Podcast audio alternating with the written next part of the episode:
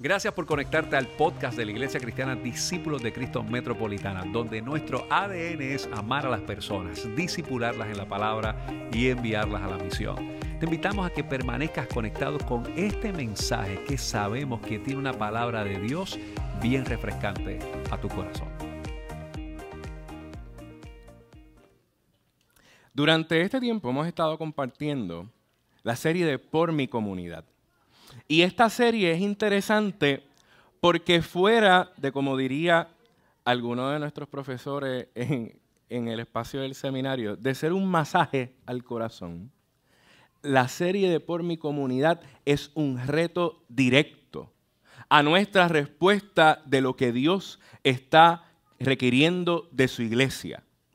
Y es interesante porque Visualizar que estamos por nuestra comunidad no es meramente un símbolo de alegría, sino que un reto particular en donde tú y yo nos debemos ubicar a pesar de nuestras diferencias, a pesar de nuestros procesos difíciles, a pesar de nuestra humanidad, hacer el esfuerzo e ir por nuestra comunidad y proclamar que Jesucristo es nuestro Señor. Y esto nos ayuda a entender que somos llamados y llamadas todos los días. Que el proceso de responder al Señor no es meramente un solo evento, sino que es una decisión y un proceso de todos los días. Darnos a la experiencia de responder a lo que Dios quiere hacer en nuestra vida.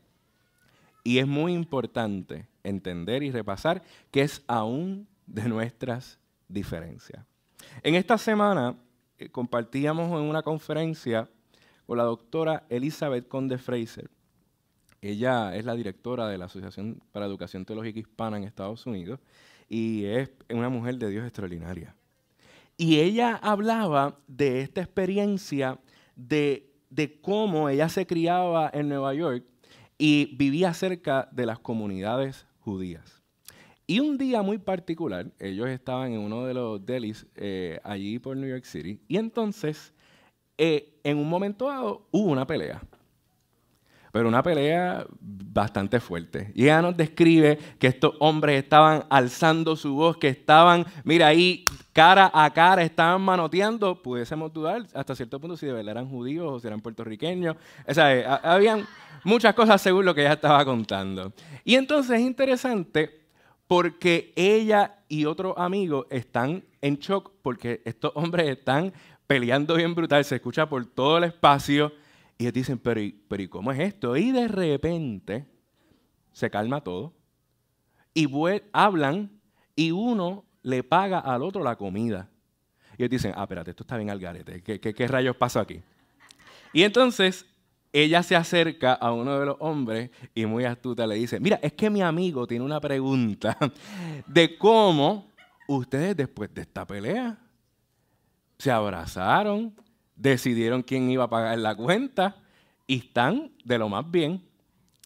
Es interesante porque aún en nuestras diferencias, es interesante cómo eh, el Espíritu de Dios nos ayuda, la próxima, si puede, Norberto, eh, nos ayuda para entender que en medio de nuestros procesos es importante la respuesta que este hombre le dio. No es lo que crees, sino cómo lo vives. Esto es muy importante para nuestro proceso de ir por nuestra comunidad, porque tenemos diferencias con todo el mundo. Y la afirmación que debemos darle a nuestra comunidad es que aun cuando tenemos diferencia y pensamos distinto, nuestra creencia y vivencia es el amor de Dios en nuestra vida. Este asunto no es negociable porque implica que lo que yo estoy leyendo, que lo que yo vengo a hacer aquí en el templo, no se puede quedar como un símbolo o, una, o un ritual, sino que debe hacerse vida en todo lo que hacemos al diario. Ahora, esto implica una madurez muy particular, porque definitivamente es complejo lidiar quizás con, lo que, con las diferencias de las personas en entender que, que debemos unirnos, en entender que debemos responder a sus necesidades, aun cuando la diferencia sea el orden del día. Decir que sí al llamado de Dios, amada iglesia, es decirle que vamos a amar a la gente. Y hay veces que tú y yo venimos bien evangélicos, bien espirituales. Señor, aquí estoy, toda la cosa. Y pensamos en, quizás en, en un evento, en una organización, en un ministerio. Señor, yo estoy aquí para tu iglesia. Y pensamos en estos espacios, en participar. Pero decirle al Señor que sí para su iglesia es decirle que sí al Señor para amar la gente. Para amar a sus hijos y a sus hijas como hace un tiempo cantábamos. Y este proceso de respuesta a nuestro Dios no puede ser un proceso emocional. Por eso, claro, a nosotros nos fascina ver, por ejemplo, cuando preadolescentes o adolescentes se bautizan. Porque en su experiencia de vida, yo recuerdo, yo me bauticé a los 11 años, porque yo nací en la iglesia. Pero hay gente que no va a responder ni a la misma edad, ni de la misma forma, ni de la misma manera. ¿Eso le hace más o menos espiritual? Jamás. Eso nos hace estar consciente, darnos a la experiencia de pensar nuestra fe realmente. Pero entonces, ¿qué el Espíritu de Dios le está trazando a la metropolitana para recapacitar en este tiempo que si vamos a ir por nuestra comunidad debemos vivir el amor? Que si vamos a tomar el riesgo de hacer pública nuestra fe, acción, vida, amor y gracia, justicia por sobre todas las cosas, debemos hacerlo entendiendo que la gente está en procesos particulares. Que la gente que llega por estas puertas, nosotros y nosotras que llegamos, no llegamos aquí perfectos ni perfectas, ni lo pretenderemos ser nunca. Sino que llegamos con la necesidad de que Dios sea quien se entrone en nuestra vida. Que Dios sea el centro de lo que hacemos. Por lo tanto, es importante cuestionarnos si estamos dispuestos y dispuestas a responder a ese llamado de Dios de amar a la gente desinteresadamente. No, no, amamos a la gente para que meramente se venga a congregar aquí. Si vienen, amén, gloria a Dios, bienvenidos y bienvenidas. Esta es su casa. Pero si van a otro lugar de adoración, amén. El punto es que la misión del reino de los cielos de Jesucristo se expanda aquí en la tierra. Y aún en medio de nuestras discusiones, por más eh, forzadas o, más fuertes que puedan ser, que aún así tengamos la madurez y la capacidad de después abrazarnos, pagarnos la cuenta. Así que quien tenga oídos para oír, que oiga lo que el Espíritu dice a su iglesia. Y que ante todas las cosas podamos siempre afirmar a la gente en su valor. ¿Y por qué esto es importante que nosotros aquí en la metropolitana lo, lo, tengamos puntualmente claro? Mire, porque nosotros decimos con mucho orgullo que tenemos el ADN metropolitano. Amén, ¿verdad? Súper, ok, no hay problema, estamos aquí. Y este es amar, disipular y enviar. Y esto es importante porque este proceso de afirmación implica que, que, yo tengo el trabajo, el ministerio, la responsabilidad de yo amar a la gente aún en sus diferencias. Y esto se puede escuchar de lo más básico, de lo más elemental, pero ¿cuántas veces se nos olvida en la semana? O incluso aquí en el santuario. En el proceso del discipulado, ese amor debe traducirse en paciencia porque hay veces que queremos este proceso discipulado tipo microondas, que le damos un tiempito, está y pues puede quedar o súper caliente o tibio, o si le falta voltaje, pues bendito, hay que hacerlo como seis veces más. Pues mire, hay que tener paciencia con la gente. Y esto yo no se lo digo porque yo lo tengo súper resuelto. Porque si hay alguien en la directiva del Club de los Desesperados, soy yo. Pero tengo que poco a poco todos los días ir desarrollando ese discernimiento, esa disciplina espiritual de poder vivir pacientemente. Y el envío tiene que ver con el riesgo de que Dios nos envíe. De que Dios ponga lugares, espacios y contextos, corazones, rostros y necesidades para cumplir su misión. Entonces, estamos en la disposición realmente de ir por nuestra comunidad entendiendo que hay que amar, que disipular y que somos enviados y enviadas.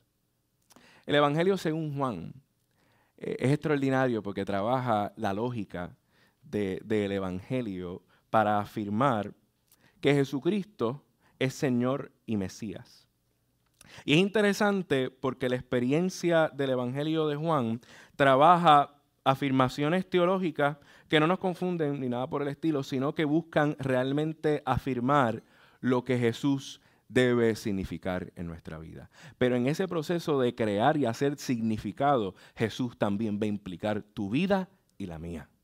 Por lo tanto, le voy a invitar al Evangelio según Juan, capítulo 14, y quisiera que pudiéramos considerar los versos del 8 al 12. El Evangelio según Juan, capítulo 14, y estaremos considerando los versos del 8 al 12. Leemos la palabra en el nombre del Trino Dios. Felipe le dijo, Señor, muéstranos al el Padre, y nos basta. Jesús le dijo, tanto tiempo hace que estoy con ustedes y no me has conocido, Felipe. El que me ha visto a mí, ha visto al Padre. ¿Cómo pues dices tú, muéstranos el Padre? ¿No crees que yo soy en el Padre y el Padre en mí? Las palabras que yo les hablo, no las hablo por mi propia cuenta, sino que el Padre que mora en mí, Él hace las obras. Créeme que yo soy en el Padre y el Padre en mí. De otra manera, créeme por las mismas obras.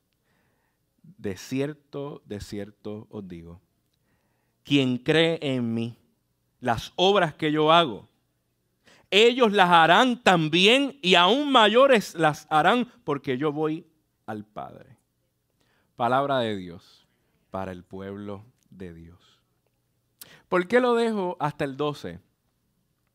Porque el 13 y el 14 son muy interesantes, porque entonces ahí Jesús entra en que todo lo que pidieres al Padre, pero como ahí usualmente por nuestra, por nuestra vida particular nos vamos por la tangente de que literalmente todo lo que pidamos al Padre, pues puede ser hecho, y como eso es toda otra predicación y una serie de estudios bíblicos, pues lo vamos a dejar hasta el 12.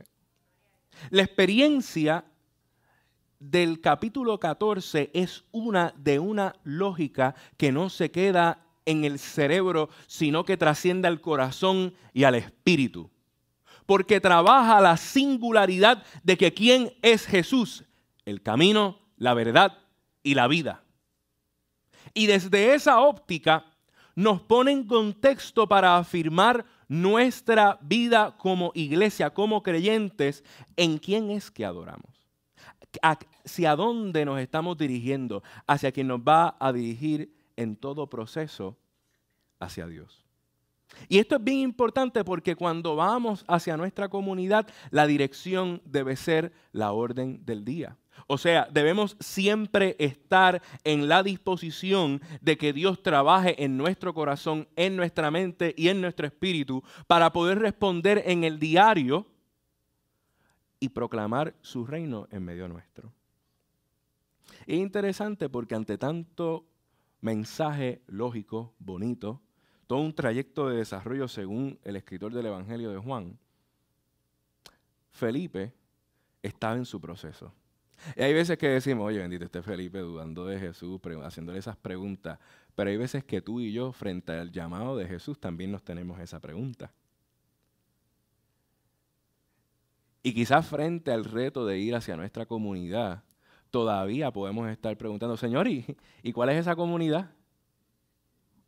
¿Podré yo llegar? ¿Tendré la gasolina? ¿Tendré que coger pon? ¿Es cerca? ¿Es lejos? ¿Cuánto tiempo lo vamos a hacer? Y es interesante porque la respuesta de Jesús es que, oye, hace tiempo estoy contigo y todavía no me conoces. O sea, hace tiempo Dios nos lleva llamando. Y tú y yo quizás por las circunstancias de la vida queremos o esquivar el llamado, el contexto, el lugar. Pero Jesús implica algo muy particular. Esto no Él no lo hace solo. Esto lo hace Jesús porque está en conexión con el Padre. Y la iglesia que va por la comunidad no lo hace por capricho personal, lo hace porque tenemos conexión con el Padre y es Dios quien ha puesto este querer como el hacer en nuestro corazón. Mire, si no, sellamos aquellas puertas, está también y quedamos aquí, mire, como a veces dicen por ahí, ensayando lo que va a suceder en el cielo. Y hay veces que lo que va a suceder en el cielo es lo que pasa en nuestras calles y no necesariamente lo que hacemos aquí encerrados o encerradas. Y esto es importante porque responder a ir a nuestra comunidad es estar claro en dónde está nuestro cimiento.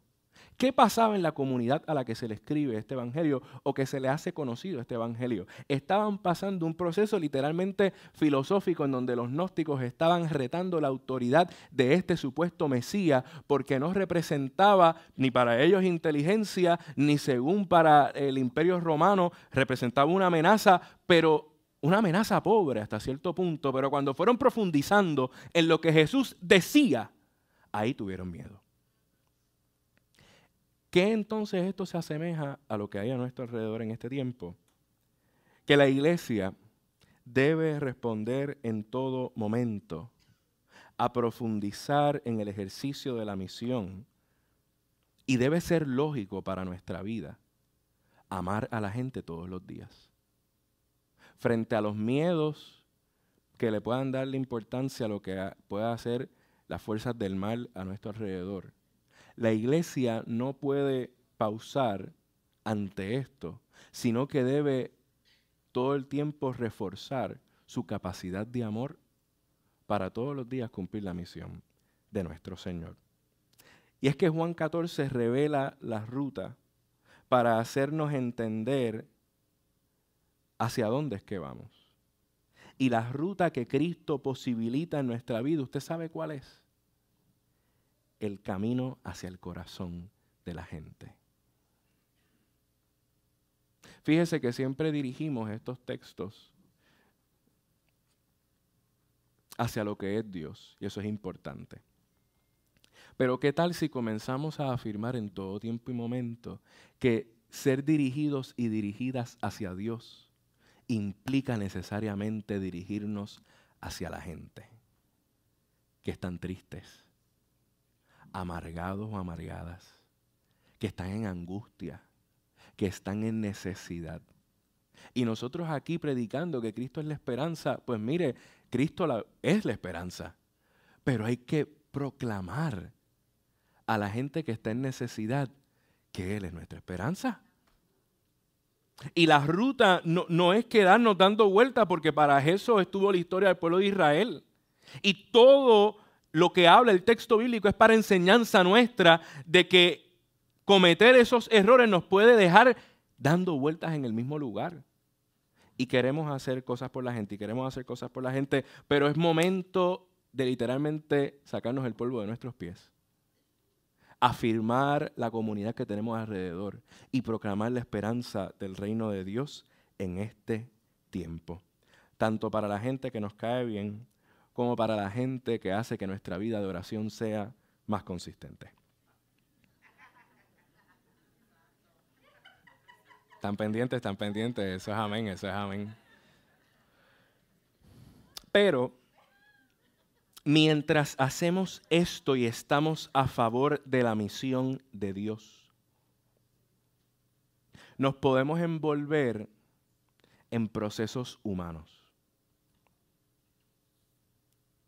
Y nos podemos envolver en, unos detalles que son importantes, pero cuando nos enfocamos tanto en los pequeños detalles se nos olvida lo extensivo de su misión.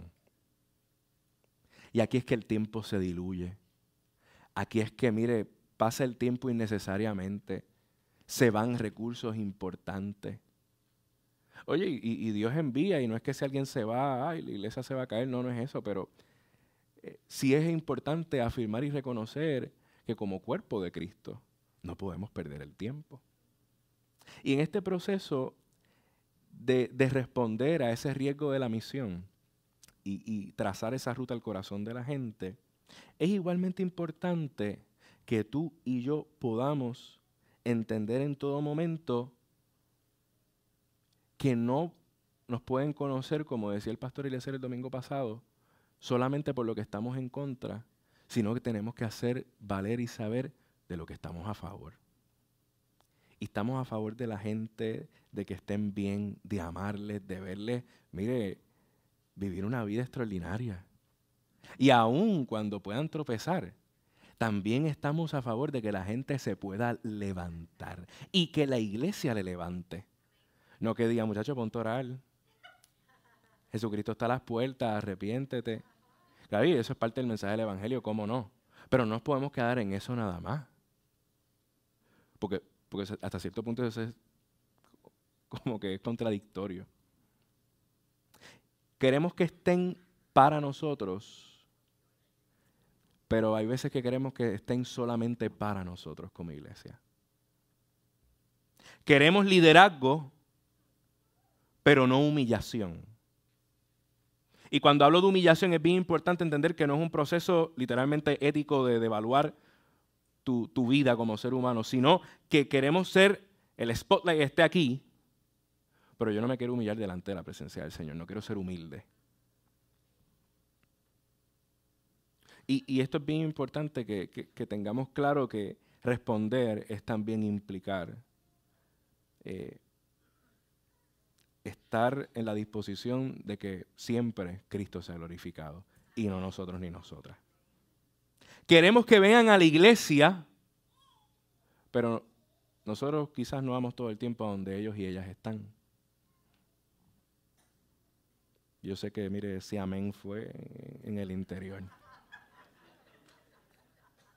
Y es que eh, eh, es complejo, es complejo, porque hay veces que estamos cómodos y cómodas. Hay veces que decimos, che, pero cómo está la criminalidad, o cómo está esto, cómo está lo otro. Yo, si le digo a mami que voy a salir después de las seis y media, Daniel, la calle está mala. Y obviamente, como ustedes me están conociendo, no tengo que aclarar que es, no es a las 6 y 30 de la mañana, sino a las 6, a las 6 y 30 de la tarde, por favor.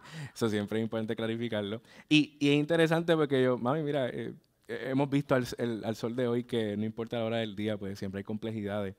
Pero hay veces que quizás por, por sobrepensar esos detalles, nuestros prejuicios, pensarlo mucho. Voy a decir algo y espero que me ame como quiera. Por orar tanto y no accionar con prontitud.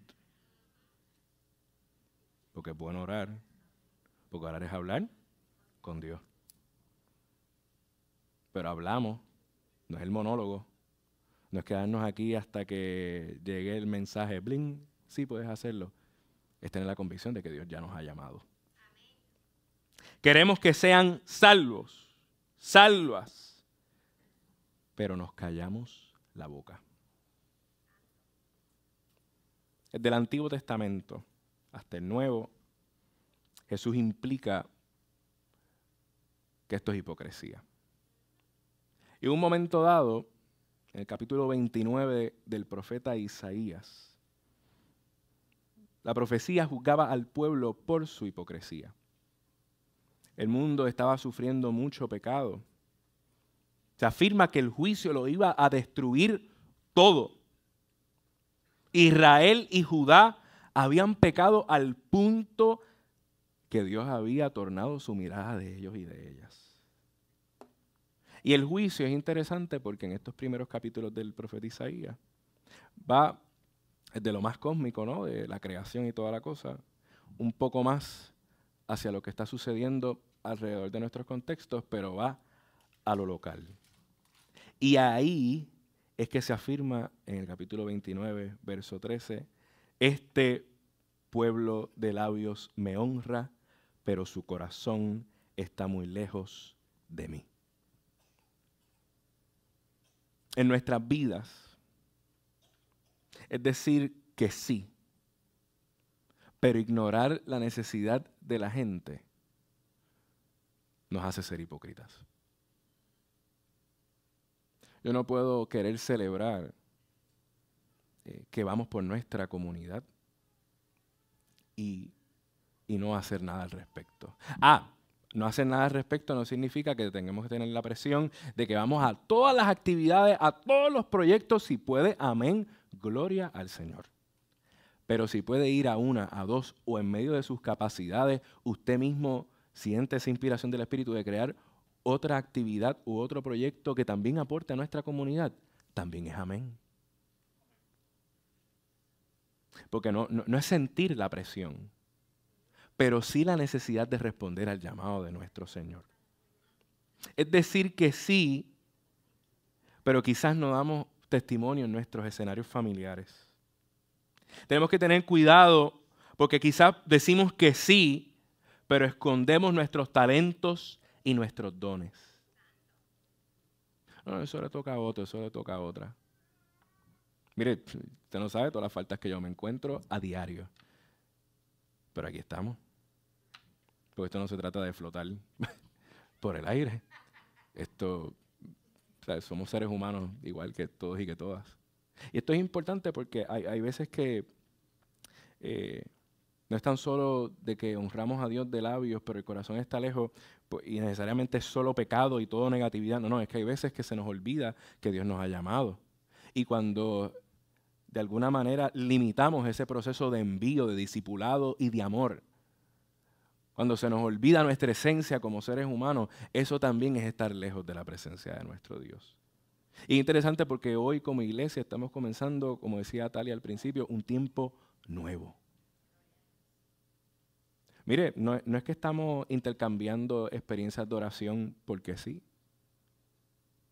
Es que hemos entendido que en la oración y en la acción es que se obtiene la victoria. ¿La victoria para qué? No meramente para decir que estamos en victoria, sino para procesar en nuestra vida y en nuestra fe que aun cuando mis labios quieren estar distantes, yo me quiero esconder, no lo quiero hacer, yo todos los días pongo mi corazón en las manos del Señor para responder a su llamado. Y que aun cuando me cuesta afirmar nuestra comunidad, pongo mi corazón en su disposición para glorificar su nombre en todo lo que hago. Esto quiere decir muchas veces que decimos que sí, pero no cumplimos la misión de Dios y ahí entonces sin querer dividimos nuestra respuesta. ¿Y por qué les traigo todo esto? Porque nuevamente regresando a la esencia de Juan 14, se nos afirma quien cree, mira, obras que yo hago. Él y ella también las harán y aún mayores. O sea, la gente me puede ver, la gente puede ser reconocida, la gente me puede agradecer, puede cumplir, pero no vivir. ¿A qué me refiero con esto? Que hay dos elementos muy particulares hay que primero creer en las obras que Jesús ha hecho. Y esto significa, en primer lugar, que nuestra creencia tiene que estar anclada en que nuestra esperanza tiene que estar clarificada en quien adoramos y servimos. Que el estudio de su palabra, buscar su presencia, tiene que ser constante. No es que ahora usted vaya se acaba el culto y se va a leer de una Levítico, que es un libro sumamente interesante, pero un poco complicado de, digerir. Vamos sencillo. Vamos quizás a, enfrentarnos a los salmos, a los proverbios. Y vamos poco a poco, porque hay veces que queremos, mire, eh, evocar, utilizando ese término bien teológico, este, en, cómo vamos a creer y nos comparamos con las demás personas, y ahí es que llega la frustración. Y clarificar nuestra creencia lo que, lo que significa es clarificar nuestra identidad en Dios, nuestro estilo de adoración y a lo que Dios nos llama a hacer. Ah, lo que Dios llama a hacer a otra persona, pues eso es lo que Dios está llamando a hacer a otra persona. En nuestra creencia, en segundo lugar, debe estar afirmado que nuestra misión debe estar bien definida. Nos debe calmar nuestra ansiedad de que la misión es de Dios. Es más, no tiene que calmar. Que la misión, mire, no, no se sustenta por usted o por mí, sino que se sustenta por Dios mismo. Y eso significa que podemos descansar en tener la esperanza de que Dios va a continuar obrando. Pero nuestra misión tiene que estar bien clara y definida en que respondemos todos los días a ir por nuestra comunidad. En tercer lugar, en nuestra creencia, debe, debemos entender que mi corazón y mi alma deben estar en la disposición.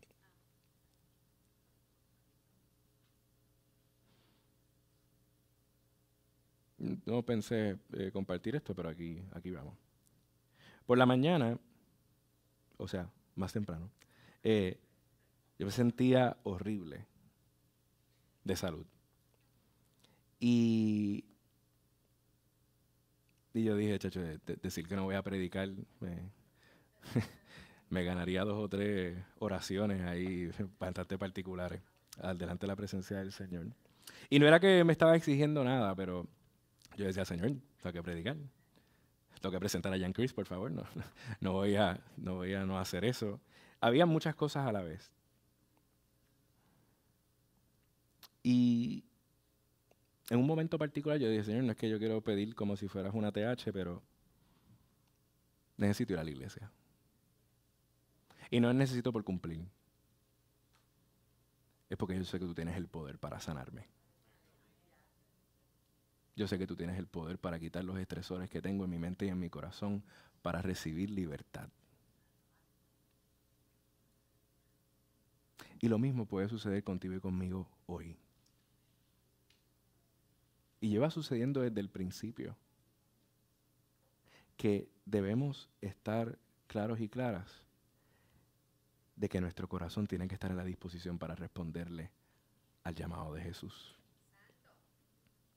Lo segundo es que esto también implica, este versículo de Juan 14, hacer las obras de Cristo y mayores obras. Y aquí decimos, wow, obras mayores que las que Cristo hizo. Eso como que no hace sentido.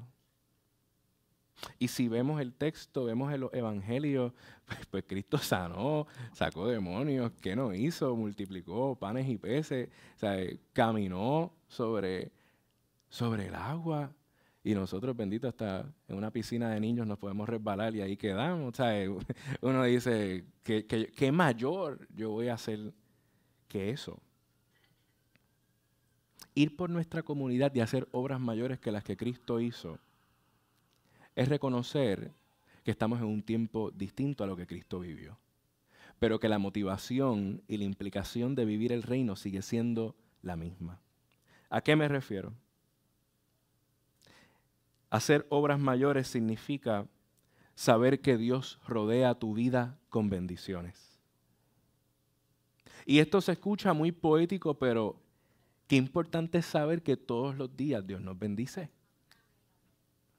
Punto y se acabó. Que el hecho de que haya para hacer el desayuno, aunque no sea quizás el menú de brunch que quisiéramos ni nada por el estilo, pero hay comida. Y quizás o un arte bien brutal para cocinar o áreas de oportunidad. Y seguimos vivos, a Dios sea la gloria. Así que, y deciré también está viva todavía. en segundo lugar, Obras mayores significa acompañar a la gente que está en necesidad. Ustedes saben que hemos hablado de acompañamiento, de capellanía, de mentoría. Mire, los mentores no son gente perfecta, no son gente con un éxito ahí súper espectacular. Es gente que utiliza su historia de vida para testificar que Jesucristo es el Señor y acompañar a las demás personas en sus áreas de oportunidad y necesidad. Y esto es importante porque ¿Por qué? O sea, ¿por qué esto es mayor? Porque todo el tiempo estamos a veces o muy tímidos o en competencia. Y los valores del reino nos implican que debemos de echar esas dos cosas a un lado y enfocarnos en escuchar la necesidad de las personas. Y en lo que se pueda, pues atenderlas. En tercer lugar, trabajar con otras iglesias. Esto es ecumenismo. Y el ecumenismo no es del diablo porque la salvación no está secuestrada a la iglesia cristiana discípulos de Cristo en Puerto Rico, aunque somos de lo más chévere, pero la salvación es de Dios. Y esto es bien importante reafirmarlo, porque ir por nuestra comunidad es también tomarle la mano al pentecostal, al presbiteriano, al metodista, al luterano, aliancista, independiente, wesleyano. Es literalmente ir por nuestra comunidad a proclamar que Jesucristo es el Señor. Y este trabajo de, de, de ir y compartir con otras iglesias es importante para que podamos literalmente servir al mismo Dios, pero también servir a las demás personas. Oye, porque Dios nos ha bendecido con un liderato extraordinario. Aquí hay gente que en, este, en, estos 13 meses y pico que ya llevamos aquí, a Dios sea la gloria, he conocido gente extraordinaria, gente que ama, gente que sirve, oye, y que le gusta servir. Porque hay otros lugares que la gente dice, no gusta servir y qué sé yo. Pero, oye, aquí eh, es verdad. Y, tras que, y además de eso, hacen sentir a la gente bienvenida. Mire, un paréntesis que tampoco estaba en el, en el script. Gracias por hacer eso, iglesia. Yo rara vez me expreso de esta manera como pastor. Les agradezco por recibir a la gente con amor. Y no lo hagan jamás y nunca por ninguna figura pastoral. Hágalo porque ustedes son la metropolitana y porque le sirven al Señor. Pero esto es bien importante.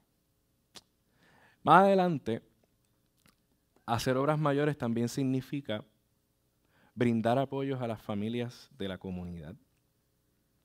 En donde, mire, Wilma lo testificó ahorita, que hemos participado, hemos colaborado y debemos continuar. También es buscarnos entre vecinos. Y vuelvo, los vecinos que compartimos todo el tiempo y aquellos que hacen que nuestra vida de oración sea más profunda también. Estos que se estacionan más allá Aleluya, el Espíritu de Dios siempre hablando y confirmando. Ante todo, debemos activar proyectos con líderes comunitarios. Mire, bregar con la gente de la comunidad que no, y que incluso no, no cree en Jesucristo, tampoco es del diablo, ¿sabe? Porque tenemos registrado en todos los evangelios, las versiones que usted quiera, que Jesucristo compartió con todo el mundo. Ah, y por su testimonio, por su mensaje, por el poder transformador, pues llegaron a sus pies. Pues lo mismo nos toca a nosotros y a nosotras. Ser facilitadores y facilitadores en las escuelas. Esto es importante porque nuestras nuevas generaciones lo necesitan. Vivir esa esperanza en el aprendizaje que ayuda, que desarrolla y transforma. Estas son las obras mayores. No es que yo sea mayor que otro o que otra. Es que la otra persona experimente que hay una iglesia que le ama y le apoya. Las obras mayores no son esplendor, no son fuegos artificiales. Las obras mayores es literalmente dar de nuestra disposición para que el reino de los cielos sea instaurado y su nombre glorificado. Y esta experiencia es totalmente importante para hacernos entender hoy, mañana y siempre que quien siempre se debe llevar la gloria, que a quien siempre es la honra, que en donde debe estar nuestro enfoque es en Jesucristo, que es el Dios de la gente, que es el Dios de los pueblos. Y ante eso hay, hay unas preguntas con las que quisiera ya concluir. Y es interesante porque nos confrontan en este proceso de, vida, esperanza y afirmación comunitaria a lo interesante que Dios nos llama. El doctor Gordon T. Smith, él es presidente de, un seminario aliancista en, Estados, en, en Canadá, de hecho. En un libro que se llama Sabiduría desde Babilonia, pregunta lo siguiente. Y si el ingenio de la iglesia no es su tamaño un domingo en la mañana, pero sí su impacto social y cultural cuando la iglesia se dispersa los lunes en la mañana. ¿Qué tal si la prueba de nuestra fe no es cuán activa está nuestra iglesia, sino cuán cristiana es nuestra acción en lo que hacemos el resto de la semana? ¿Para qué decimos que sí? Para afirmar la comunidad en el entendido de que la iglesia está interesada en ser y hacer evangelio, con obras mayores de amor, justicia y honra, porque Cristo nos llama.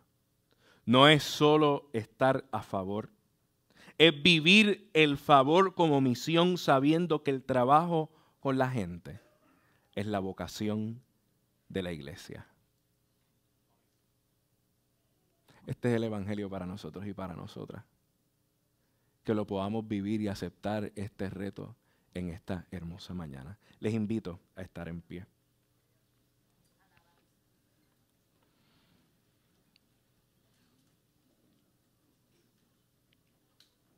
Y ahí donde está, eh,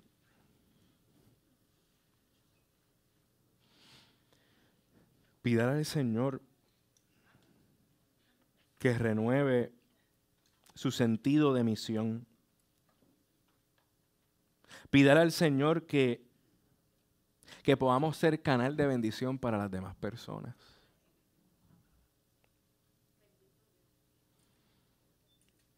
Pídale al Señor que, que pueda usted tener la visión clara de mirar a su alrededor y ver las obras mayores que son posibles en el nombre de Jesucristo. Créame que este reto de ir por nuestra comunidad es también el reto y la esperanza a la cual Cristo nos llama. Y está en la disposición de bendecir tu vida.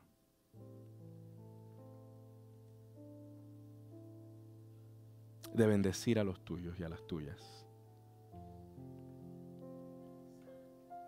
Y abrir espacios de bendición para que su misión sea realidad.